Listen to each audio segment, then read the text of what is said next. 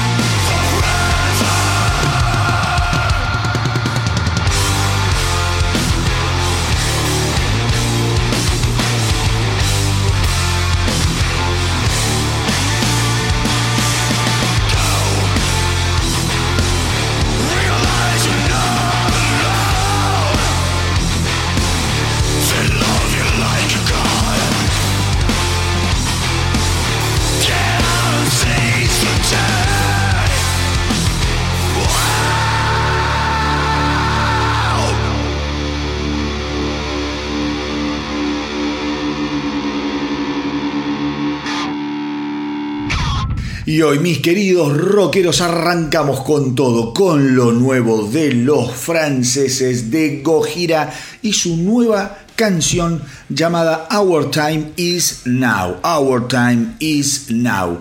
La verdad, la verdad, una pista realmente fabulosa. Esta canción, les cuento, Los Gojira la grabaron para una franquicia de los videojuegos de mm, la NHL que eh, los eh, larga la gente de los EA Sports. Así que es justamente para lo que va a ser la versión de este juego del año 2023. Esta canción se editó el pasado 14, 14 de octubre y el guitarrista y vocalista de los Ojira, Joseph Duplienter, comentó que es una canción que está dirigida a todos los luchadores que encienden una luz en un mundo muy oscuro. Como siempre, Los Gira, una banda que detrás de sus eh, canciones siempre tratan de encontrarle un sentido, algún tipo de mensaje realmente profundo a todo lo que hacen. Como habrán escuchado, se trata de una canción típica, típica de Los Gira, con todos los aditamentos que los convirtieron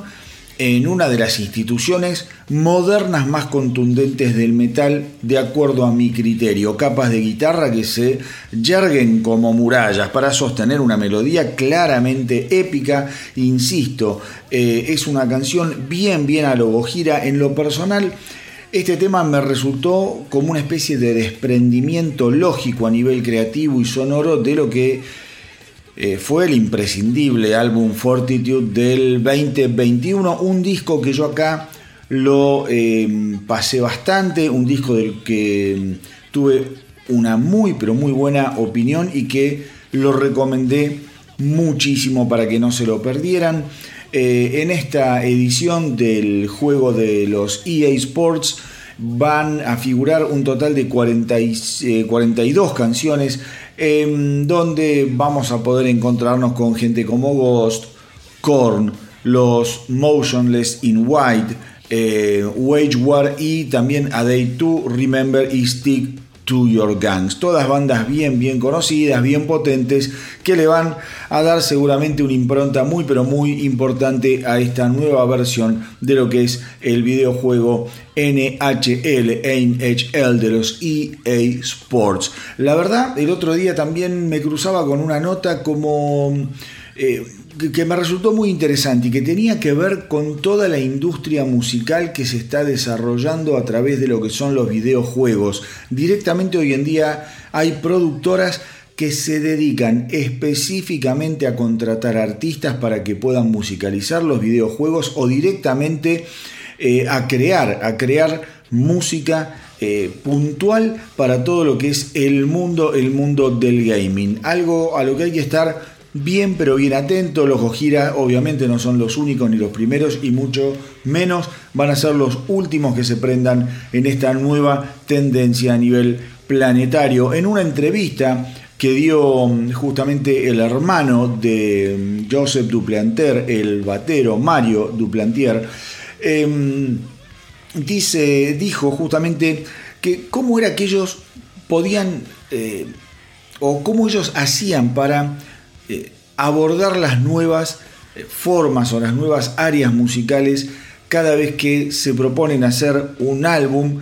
Él justamente respondió que mm, le sale de manera bastante natural, que no es algo muy pensado ni intelectual, eh, ni a nivel intelectual, ni, ¿cómo les puedo decir?, ni intelectualizado, por decirlo más eh, correctamente, sino que en realidad ellos lo que tratan de hacer es tocar, zapar bastante e ir rescatando aquellas ideas que les copan, que les gustan y eh, dejarlas como encajonadas para después con un poco más de tiempo poder desarrollarlas. Justamente ellos tratan de ir detectando estos momentos de inspiración orgánica, por decirlo de una manera, totalmente inesperada, sorpresiva, en las pruebas de sonido, en algunos ensayos. Pensemos que dicen los Gojira que ellos son tipos que están viviendo un 80-90% del tiempo en la carretera dando shows. Entonces los momentos para tocar que tienen es que, bueno, si tienen un par de días libres, van y se encierran en alguna sala, en algún estudio y tratan de zapar. Y si no, lo hacen directamente en las pruebas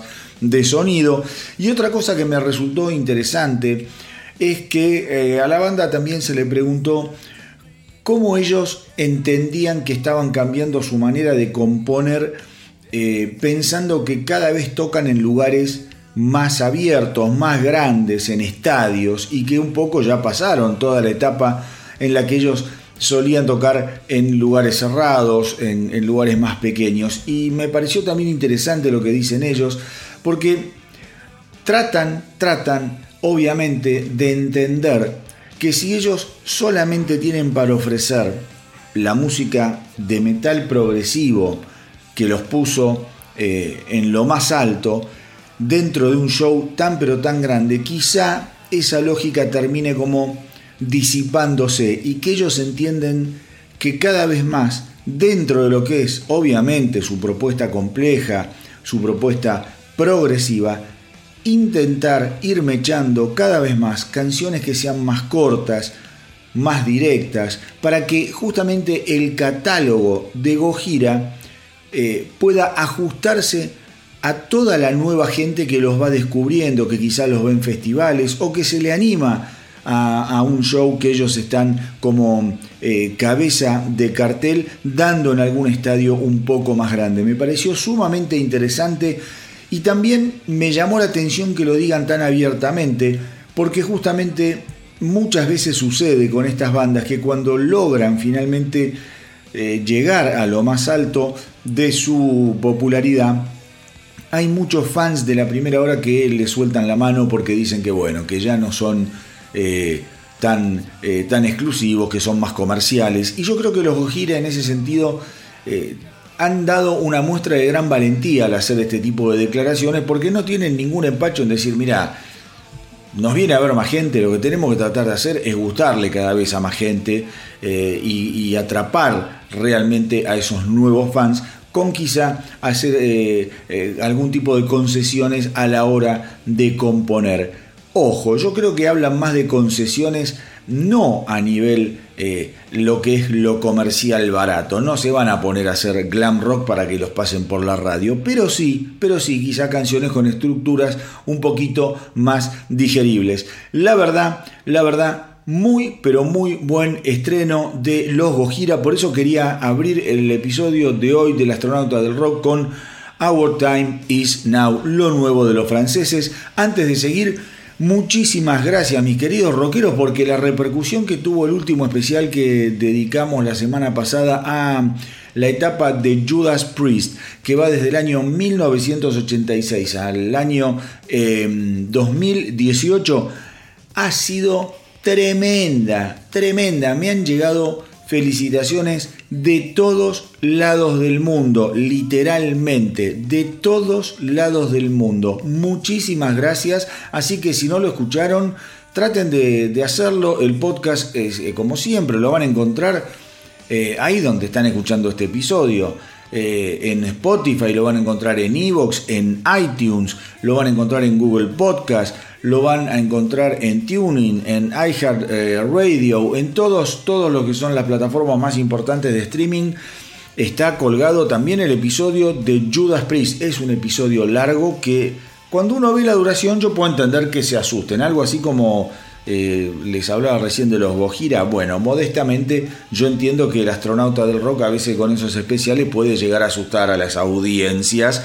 Es un episodio de más de tres horas pero éntrenle con ganas porque lo pueden escuchar un poquito y otro poquito mañana y así terminarlo con el correr de los días. Se van a sorprender de la cantidad de data, de la cantidad de información, de la cantidad, eh, ¿cómo les podría decir?, de anécdotas, de insights sobre la banda. Eh, una mesa fantástica. ¿Quién les habla? Acompañado por los que realmente saben que son el Tano querido, el profe Marce eh, Charlie, a quien especialmente hoy le voy a mandar un beso y le voy a dedicar el programa del astronauta del rock. Te quiero mucho, Charlie.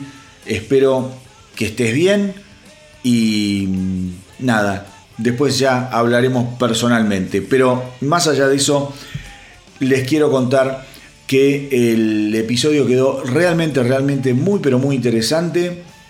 Eh, una etapa de Judas Priest ¿Cómo les podría decir? Musicalmente, mm, a ver, tuvo, como todo, ¿no? Esos, e, e, esas bandas tan longevas, eh, sus, puntos altos, sus puntos quizá no, quizá no tan altos, pero qué banda resiliente, qué banda loco que ha sabido salir adelante de una manera increíble e impensada después de una etapa muy pero muy difícil y muy oscura. Pero no me voy a adelantar ni les voy a spoilear nada. Ya les digo, Entrenle a ese episodio del astronauta del rock, Judas Priest 1986-2018. No se van a arrepentir. Y otra vez, gracias a todos mis queridos rockeros que me hicieron llegar eh, sus felicitaciones. Eh, me hace realmente muy pero muy bien. Ahora, mis queridos amigos, les tengo también novedades de los alemanes de Accept. Las leyendas del heavy metal alemán que a mí tanto me gustan. Hoy deberíamos decir leyendas del heavy metal alemán estadounidense? Y probablemente, porque no nos olvidemos que en sus filas está el cantante Mark Tornillo, que justamente, justamente sobre él les quería hablar porque está pasando una temporada media complicada de salud, aparentemente tiene un virus eh, que lo está, lo está retrasando sobre lo que es la parte final de la gira que los Access están realizando en Norteamérica. De hecho, los últimos shows los tuvieron que Em, dar con el señor Jason McMaster de los Dangerous Toys y de los Watchover. La verdad, una pena porque Axel venía muy pero muy energizada. Mar Tornillo viene haciendo un laburo infernal, realmente infernal. Pero bueno, estas cosas pasan en, las giras, eh, a los, a los eh, músicos les suelen agarrar estos inconvenientes. Mark Tornillo además es un tipo que ya tiene 68 años, con lo cual tiene que cuidar su voz como si se tratase de un cofre repleto de monedas de oro. Es más, les voy a contar que mm, el primer show que tuvieron que suspender fue, o que iban a suspender, eh, lo iban a dar en Toronto porque Tornillo ahí ya empezó con sus problemas en la voz, pero sin embargo, sin embargo, eh, la banda la banda decidió salir al ruedo, salirle al toro y entre el resto de los músicos de Accept dieron un show más o menos de un poco más de una hora cantando entre ellos las canciones de, más representativas para los fans. Así que me pareció un gesto magnífico, porque qué sé yo, está bueno, no es ponerle pelota, si es gente grande que tranquilamente podría dar unas disculpas del caso, decir lamentablemente no podemos dar este show porque bla bla bla, bla bla bla, pero se subieron al escenario, cantaron, se divirtieron y a la gente seguramente les va a quedar ese accidentado recital, esa accidentada experiencia como una eh, noche inolvidable, al menos rara, realmente me pareció entrañable. Recordemos también que Tornillo, ya para ir terminando con el asunto de Axel y este comienzo a todo rock and roll del astronauta de rock, que Tornillo se unió a Axel como el reemplazo del cantante eh, principal original de la banda, Udo Dirschneider eh, lo pueden escuchar en discos maravillosos, Blood of Nations del 2010, eh, Stalingrad del 2012, Blind Rage del 2014, The Rise of Chaos, que es un tremendo disco del 2017 y no se pierdan eh, Too Mean to Die, Too Mean to Die del 2021. Toda esta etapa de los Accept fue producida por Andy Snip, ese genio que hoy además está tocando en las filas de los Judas Priest y que es un productor de la gran puta. Eh, la gira norteamericana de Accept con el apoyo de Narcotic Wasteland comenzó el 29 de septiembre en Nashville, Tennessee y eh, está programada para terminar ahora, esta semana, el 29 de octubre en Columbus, Ohio.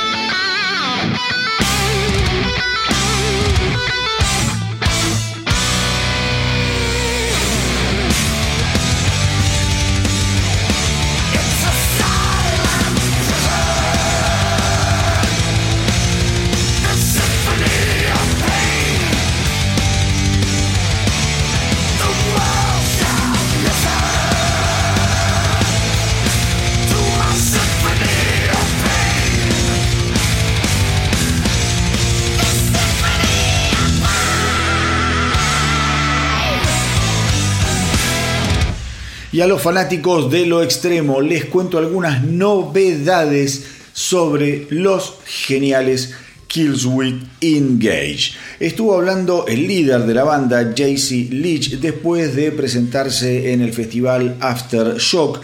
Y justamente le preguntaron sobre cómo venían los planes, la evolución, los pasos en lo que se refiere a la grabación, a la producción del nuevo álbum de la banda. Justamente JC Leach dijo que acababan de terminar la gira con Lamb of God y que se iban eh, justamente a retirar a sus hogares, a su tierra, para continuar demeando lo que va a ser el nuevo álbum de los Killswitch Engage. El disco eh, es lo único en lo que puede pensar, dijo JC Leach, y que tiene muchísimas ganas escribir y de seguir revisando todo aquello que ya tiene eh, compuesto de alguna manera. Hay cosas grabadas, aseguró Leach, y según él, eh, lo que ya hay registrado, aunque sea en formato de demo, suena realmente, realmente increíble. Por otro lado, también Leach eh, aseguró que van a tener eh, o intentar tener el nuevo álbum de la banda terminada, terminado lo más rápidamente posible porque él lo que quiere es que sea un disco que no les tome demasiado tiempo para crear, para producir, lo quieren sentir eh, realmente crudo, realmente fresco, así que hay muchos, como les decía yo, muchos demos eh, en los que se están trabajando, pero después la idea de Leach y compañía es poder escucharlos, poder eh, depurarlos un poquito nada más y eh, llevarlos al estudio para grabarlos como deben, como deben ser. Eh, realmente lo que él espera que sea un disco de material nuevo que no defraude, que no defraude para nada a los eh, fieles seguidores de Killswitch Engage y que la verdad él supone que quizá el próximo año ya podamos tener este nuevo álbum entre nosotros. Eh, también, también es eh, importante y me pareció interesante eh, lo que dijo Leach respecto de cómo es que él encara todo lo que tiene que ver con la producción y la grabación de los álbumes.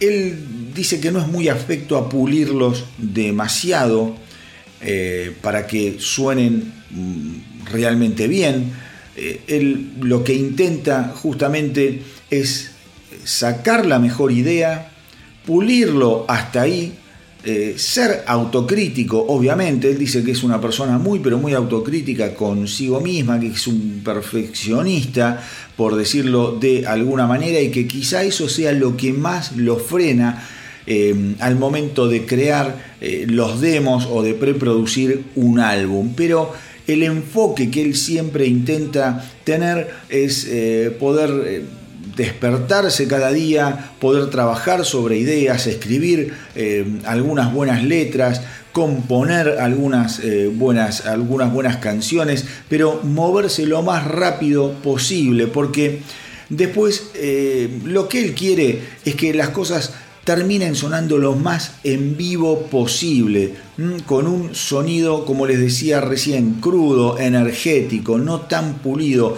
Lich dice que la música en vivo no debería ser perfecta y que no le gustan justamente los arreglos de estudio, no le gusta tampoco esa cuestión de, de, andar eh, retocando con, como, que, ¿cómo se llaman estos programas nuevos? Los autotunes, esa forma em, de afinación un poco, como les puedo decir? no, un poco no, absolutamente em, artificial que usan hoy en día los músicos, sino que él lo que intenta es que cuanto menos pueda poner mano uno en el producto terminado, eh, las cosas queden lo más sinceras posibles. Dice, prefiero mantenerlo crudo, es rock and roll y no debería ser perfecto. Así que, si Dios quiere, mis queridos rockeros, en el 2023 vamos a tener el nuevo álbum de los Killswitch Engage.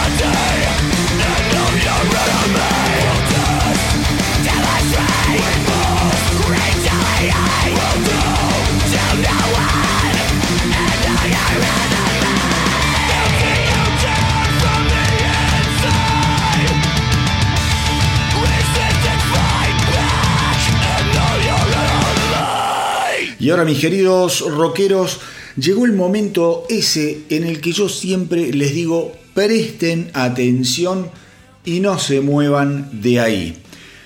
¿Y por qué? Porque esta semana se conoció que los noruegos, eh, precursores del black metal, los señores de Darkthrone, van a lanzar un nuevo álbum llamado Astral Fortress el 28 de octubre a través de Peaceville Records. O sea, la semana que viene ya vamos a tener Astral Fortress, lo nuevo de Darkthrone entre nosotros. Y esta semana, esta semana eh, se conoció la canción Caravan of Broken Ghosts. Caravan of Broken Ghosts. Les cuento que Astral Fortress se va a convertir así en el vigésimo álbum de los Darkthrone eh, increíble, nadie lo esperaba esto porque el año pasado ellos habían editado el álbum Eternal Hails en el 2021 eh, y un poco dice la banda que Astral Fortress pertenece, pertenece a ese mismo proceso de escritura, composición y producción. El álbum se grabó en Chakakan Studios en Oslo, Noruega, el mismo lugar justamente donde se eh, grabó Eternal Hails. Por supuesto, Caravan of Broken Ghost es lo que vamos a escuchar ahora. Como les digo, prepárense porque se trata de una canción sensacionalmente oscura, densa, larga, creativa y por sobre todo muy, pero muy inquietante. Lo que se dice toda una belleza.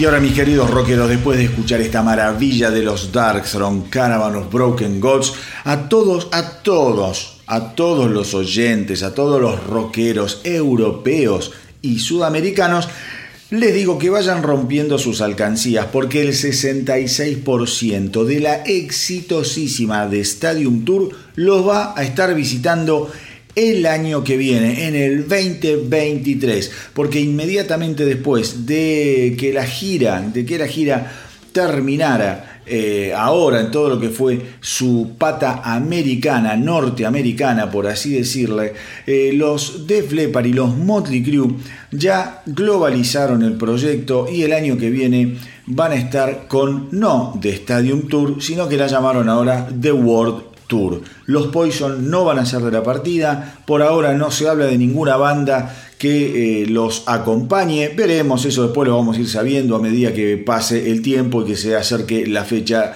de cómo es de largada. Va a estar producida toda esta aventura por los señores de Live Nation.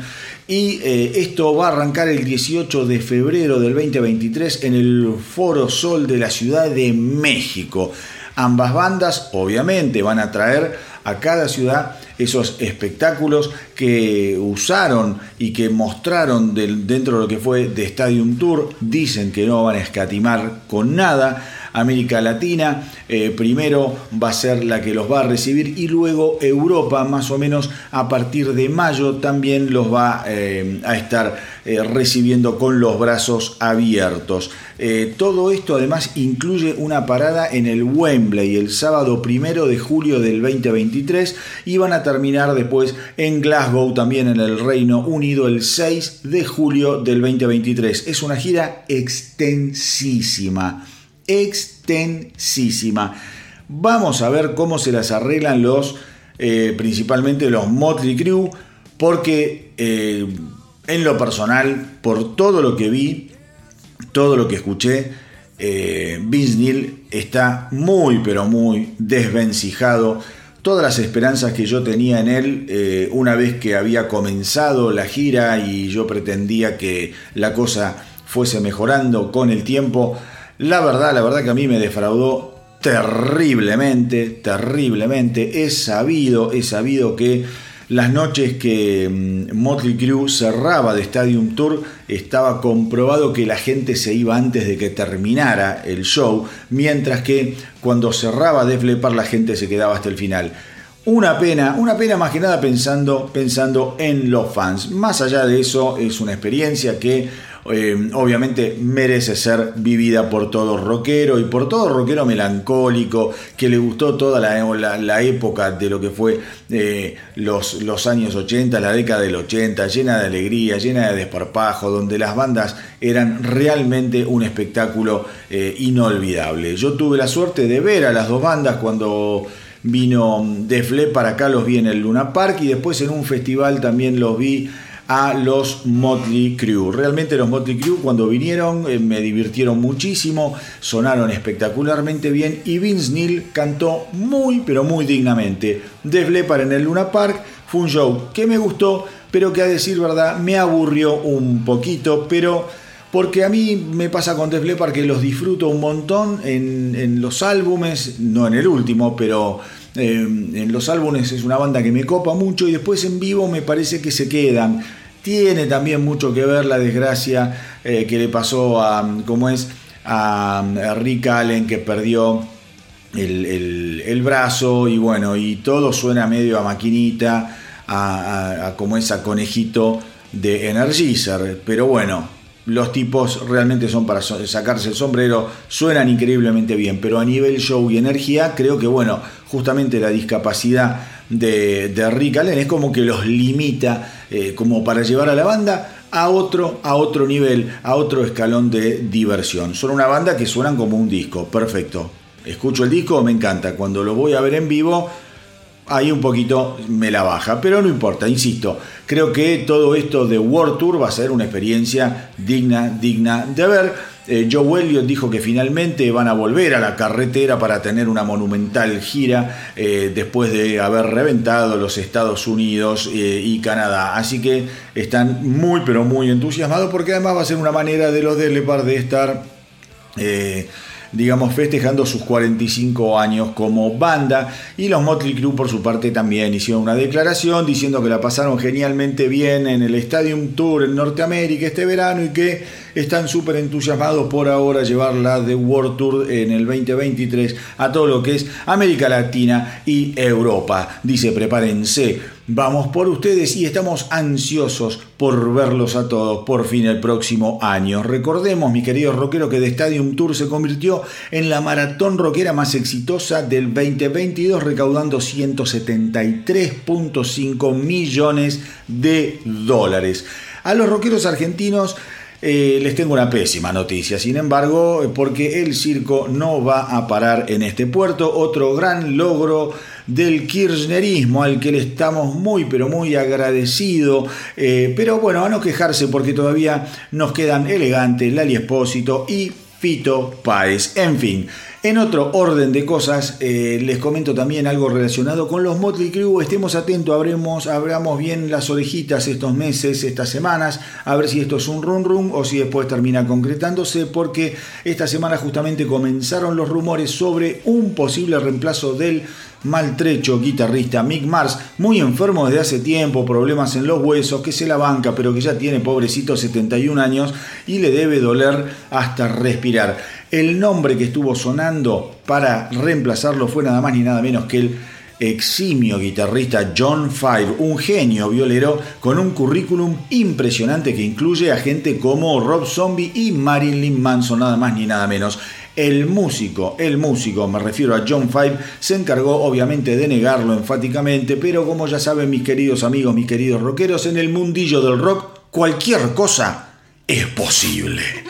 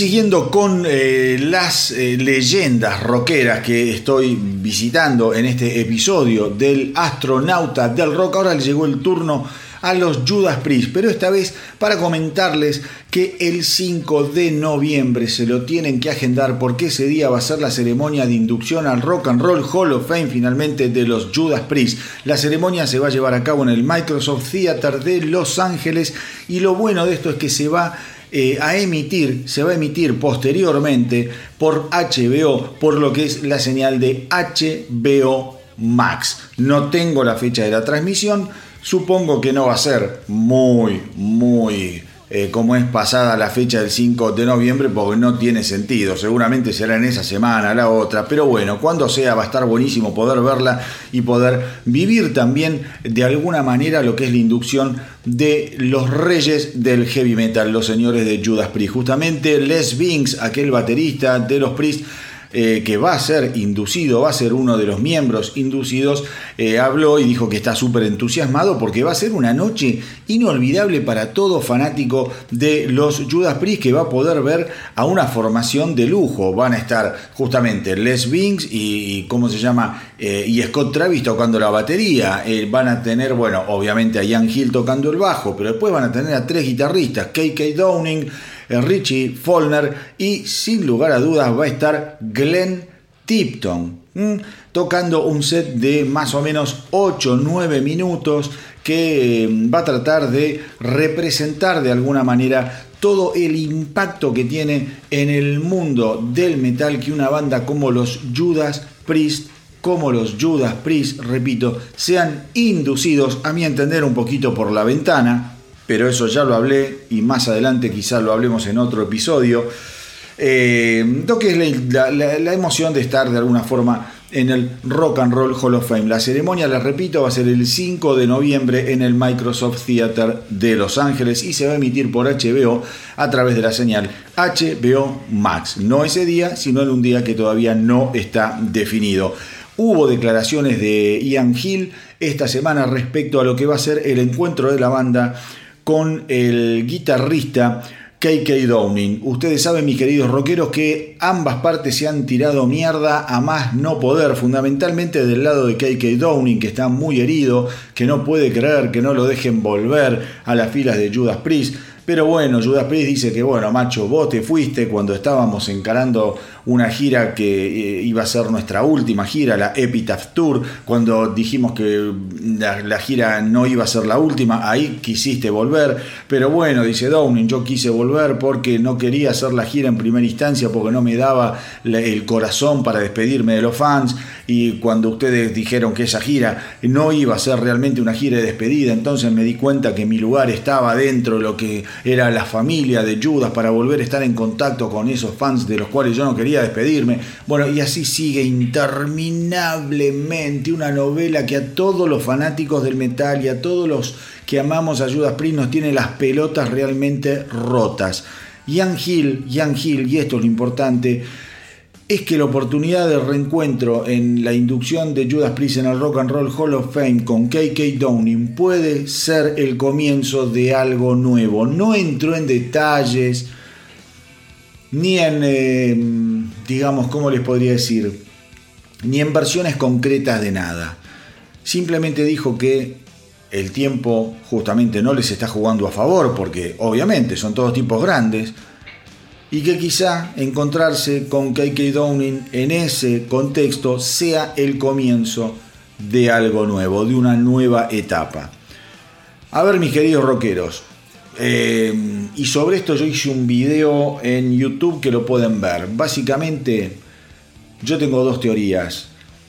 Eh, Richie Follner está con muchos problemas de salud. En menos de un año lo operaron dos veces del corazón. Operaciones a corazón abierto, no es joda. Una vez por una disección aórtica. Después de prácticamente quedarse muerto después de un recital. Y en agosto de este año, hace nada, hace dos meses, lo tuvieron que volver a abrir para solucionarle una fisura que se le había producido a raíz de la primera operación que le habían hecho.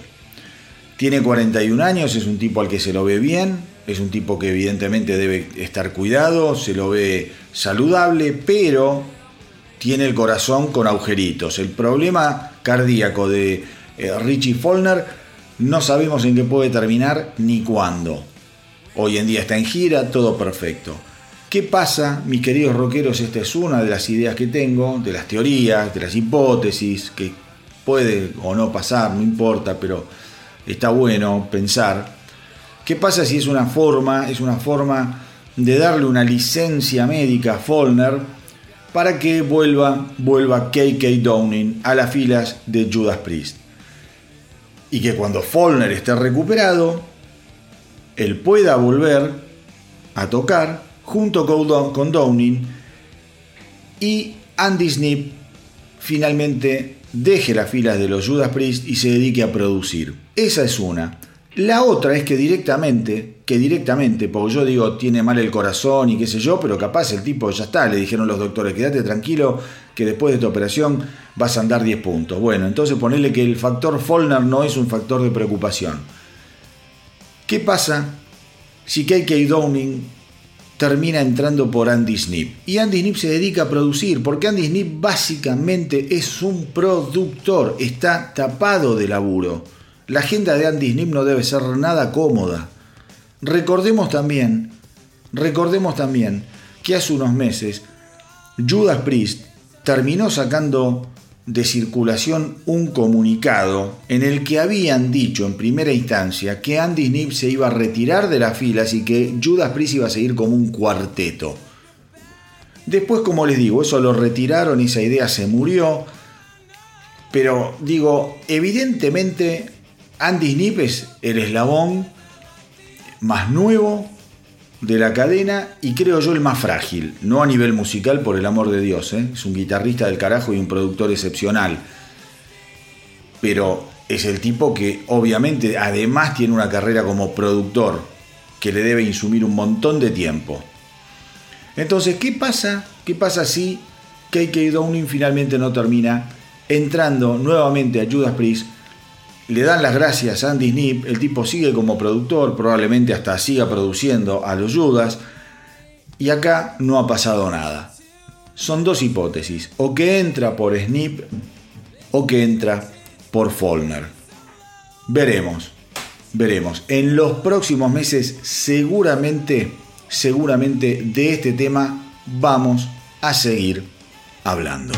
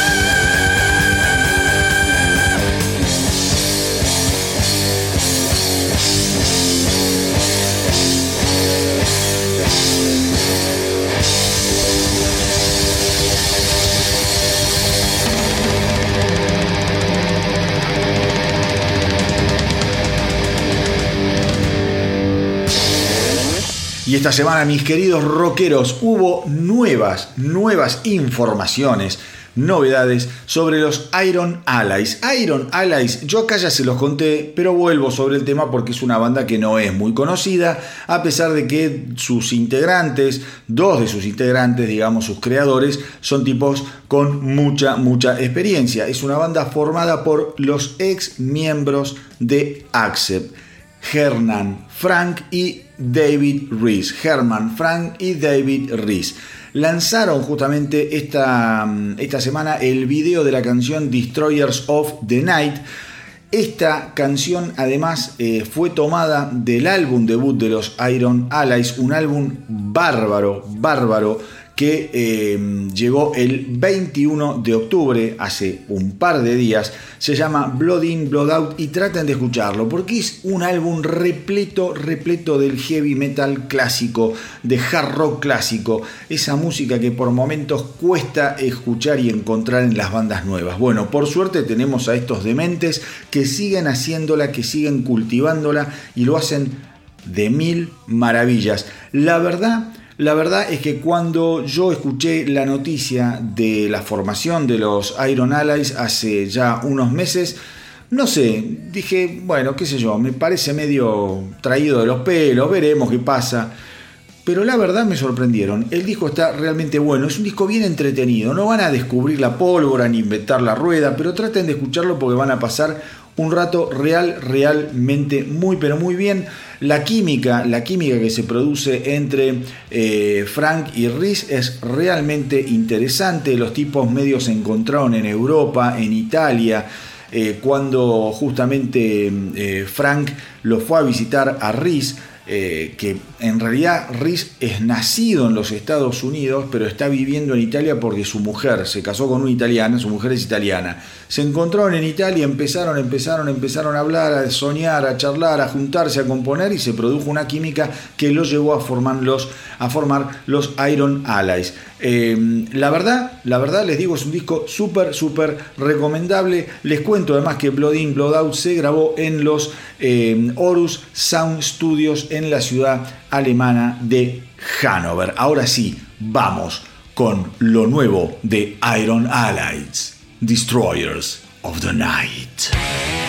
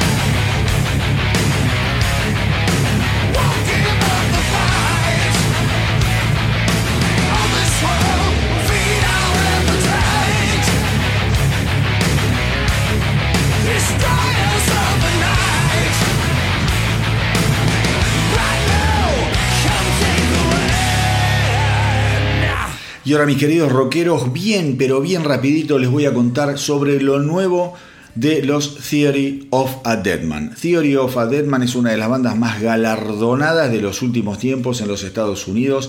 Han sacado discos, todos picaron en punta, todos llegaron prácticamente a lo más alto de los rankings y es una de las bandas más vendedoras y convocantes de los últimos años. Esta semana, esta semana sacaron un simple maravilloso, se llama Dinosaur, fue editado a través de los Roadrunner Records, está producida la canción por Martin Teref. Martin Teref es un productor que ha trabajado con gente como Jason eh, Mars y con Youngblood, o sea, toda gente que no tiene nada que ver eh, con el palo bien rockero. Pues bien, los Theory, los Theory perdón, of a Deadman, Theory of a Deadman son una banda súper, súper interesante, bien moderna, con una producción realmente muy cuidada, maravillosa. En el 2020 yo les recuerdo que esta banda llegó al puesto número 2 de la lista de álbumes alternativos y al puesto número 3 dentro de lo que son las listas de los álbumes de rock en los Estados Unidos con el álbum Say Nothing. Les repito, estamos hablando de una banda que quizá, que quizá para muchos es desconocida o conocen algunas pinceladas pequeñas. Theory of a Deadman. Vamos a escuchar ahora la canción Dinosaur y préstenle eh, muchísima atención a lo que yo les decía recién respecto de la producción y a cómo están tratadas las voces. Algo que a mí personalmente me encantó.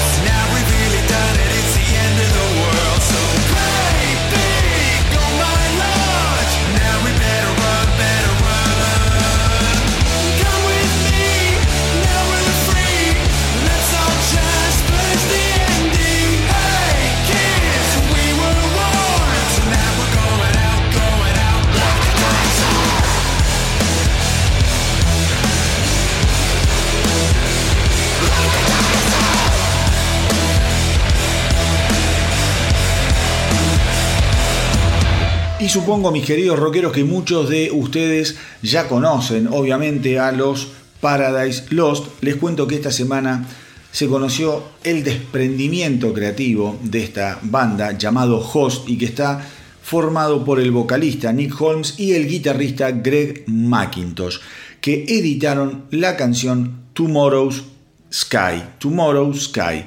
La canción va a ser eh, parte del álbum debut. El álbum debut se va a llamar 9 y va a salir el 24 de febrero del 2023 vía Nuclear Blast Records. Entonces vamos de nuevo. Host es la banda de desprendimiento de Paradise Lost.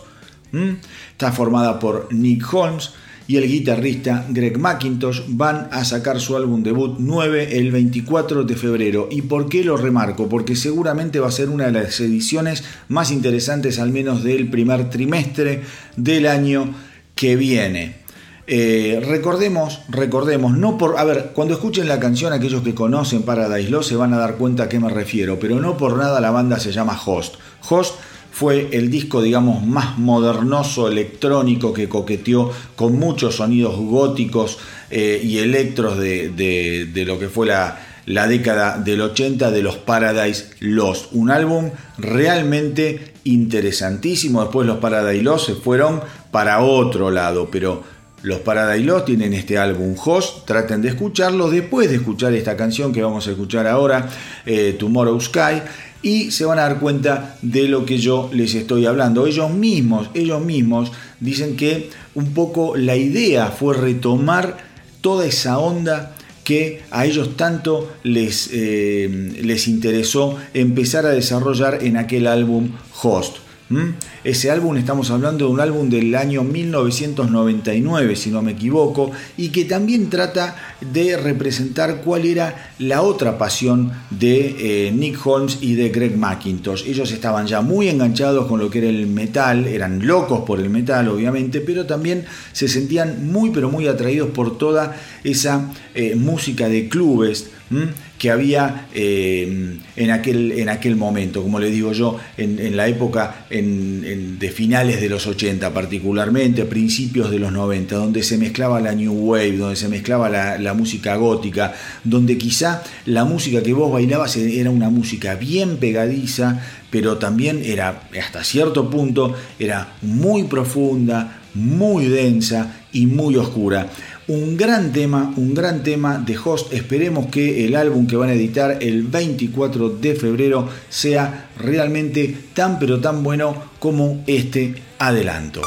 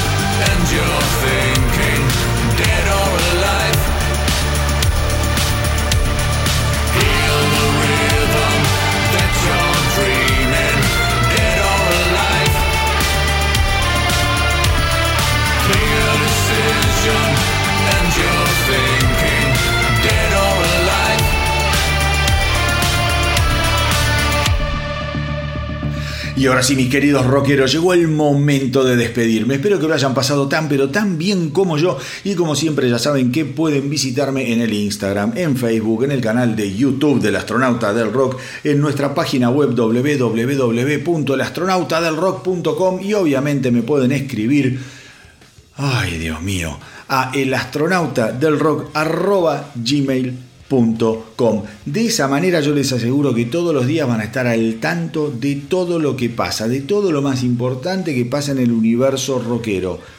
Si visitan cualquiera de las redes del astronauta, yo les garantizo que no se van a perder de lo importante. Y ahora, ahora como siempre, me despido con una última novedad para que se queden con el corazón alimentado y palpitando hasta nuestro próximo encuentro, porque los muchachos de Firstborn, la banda formada por el señor Chris Adler, ex, ex Lamb of God, batería de Lamb of God, y el bajista ex y actual, habría que decir, de Megadeth, James Lomenzo, acaba de sacar un nuevo sencillo, Dead Rats. Los Firstborn vienen sacando eh, canciones súper interesantes, súper interesantes. Algunas debo decir que me gustan más que otras. Eh, Dead Rats está buena, realmente me copó.